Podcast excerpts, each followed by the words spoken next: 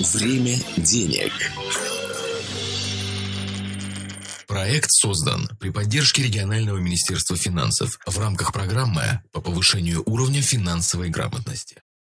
19 марта Центробанк впервые, ну, довольно за долгое время, я сейчас уже даже не помню, э, за сколько лет... С 18 -го года. С 18 -го года поднял ключевую ставку. Там не намного, всего на 25 базисных пунктов, э, с 4,25 до 4,5% она поднялась. И э, что же это значит и для инфляции, но прежде всего для ставок по кредитам и депозитам. Да, сейчас мы обязательно об этом расскажем, но изначально такая э, базовая информация для того, чтобы, э, ну, мини-ликбез, э, но вы оперировали терминологией и понимали э, основные принципы э, роста, снижения базовой, ключевой, учетной ставки, процентной ставки, как по-разному ее называйте. Во-первых, э, значит, вот эта процентная ставка, а ее называют учетная ставка, процентная, базовая, базовая э, ставка рефинансирования. По-разному ее называют, но мы давайте будем э, использовать такую сквозную терминологию. Ключевая ставка ЦБРФ. ЦБРФ – это у нас Банк России, и он же э, регулятор. Значит, что регулирует эта ключевая ставка? Она регулирует денежно-кредитную политику государства, страны или если так вот по-новомодному говорить, монетарную политику. То есть, если вы слышите монетарная политика и денежно-кредитная политика, это одно и то же. И та, и та политика регулируется вот этой самой учетной базовой ключевой ставкой.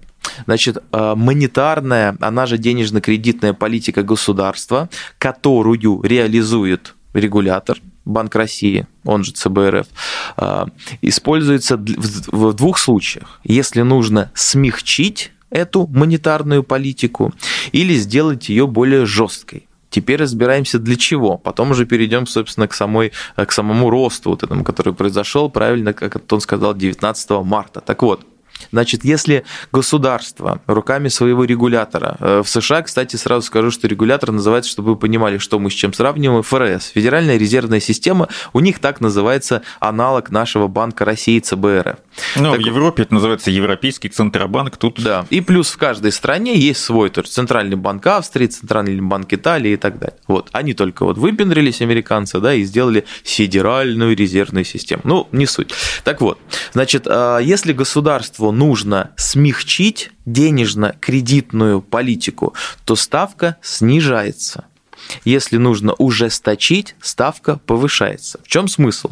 Значит, для нас, и правильно Антон сказал, мы сейчас чуть через пару минут позже а, затронем вот эту близкую нам тему э, рост ставки ключевой ставки, э, как отразится на физических лицах, на нас с вами. Э, нам будет выгоднее депозиты в банке размещать, да, а не под подушкой хранить. Или нам выгоднее будет кредиты брать, там, любые, авто, потребительские и так далее. То есть вот как на нас это отразится.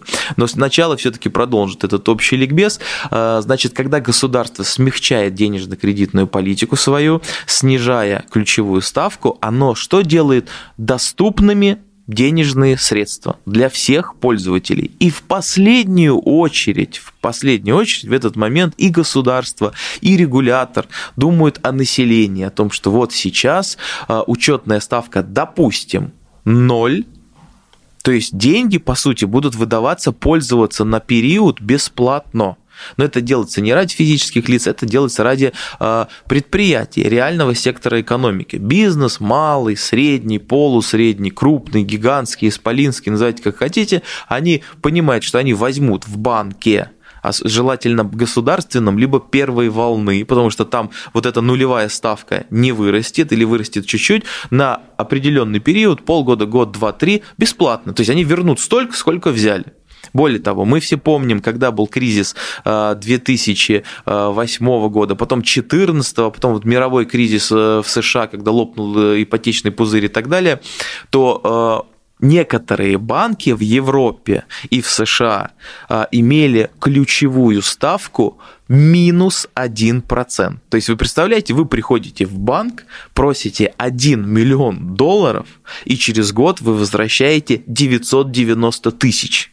То есть ну, отрицательная. не совсем так, потому что ключевая ставка это тот процент, э, который, по которому, под который, вернее, государство банкам дает деньги. Да, да. Ну, это я сейчас удалил всех посредников, и вот чтобы, грубо говоря, понимали, что иногда так нужно подогреть экономику и смягчить денежно-кредитную политику, что государство дает банкам государственным, а они, в свою очередь... платит банкам, чтобы да, они взяли да, у него деньги. компенсировать вот эту, вот, вот эту разницу в 1%. То есть вот если попримитивно, то вы получаете одну сумму, возвращаете другую. Но, естественно, ту же самую сумму, но государство компенсирует банков.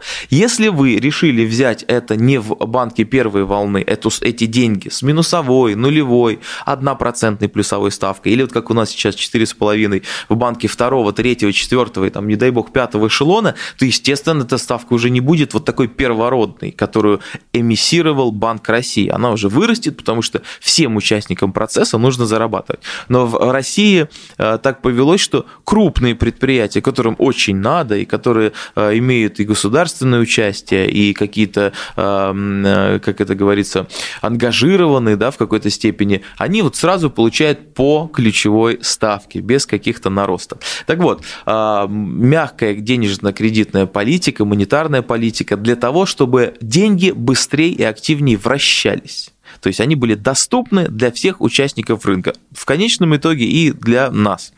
Когда государству нужно ужесточить денежно-кредитную политику, соответственно, ставка на что взлетает.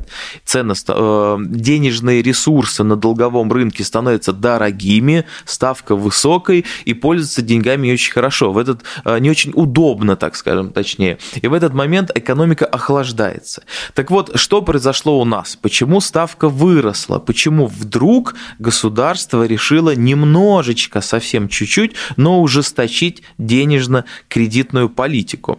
А, дело в том, что мы в первой части нашей программы сказали, что в Калининградской области а, выросла инфляция, причем темпами больше, чем в Северо-Западе и в России. Так вот, и в России она выросла выше целевых значений. Центробанк хотел 4, а она составила 5,8 там, по России.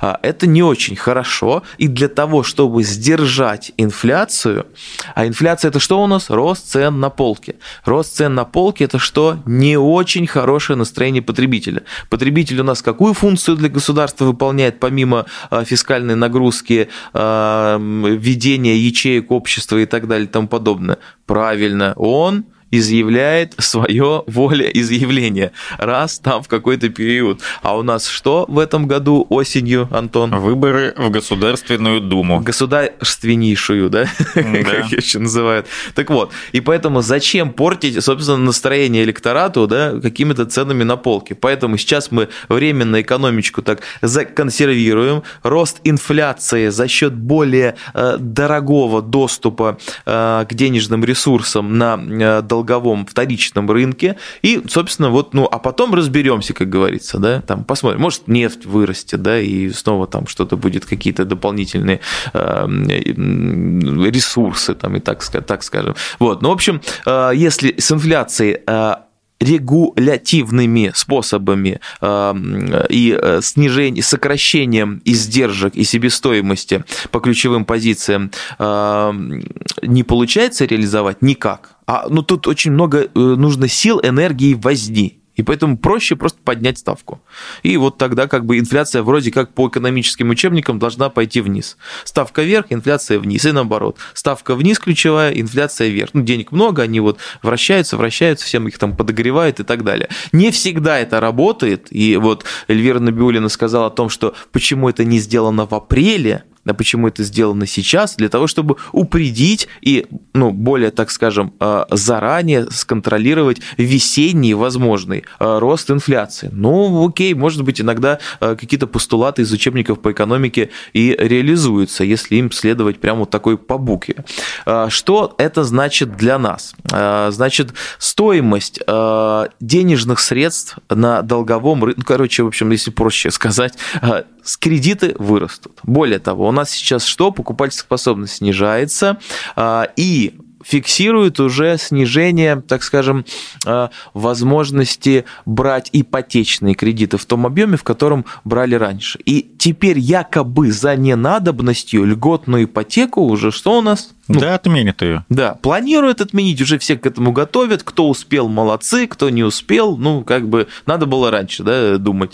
Вот, поэтому а, у нас а, кредиты вырастут. Стоимость кредитов любых, ипотечного тоже вырастет, независимо, отменят льготную, не отменят. А, потребительские кредиты вырастут тем более, автокредиты и все остальные. Что касается депозитов, то тут вот сложнее. Тут наоборот прогнозируют о том, что депозиты останутся либо на том же текущем крайне низком уровне, либо еще упадут. Получается, что банковская система в очередной раз хочет у людей брать деньги на депозиты за вот такую ставочку, а выдавать вот за такую ставочку. Ничего вот. нового. И зарабатывая ничего нового. Время денег.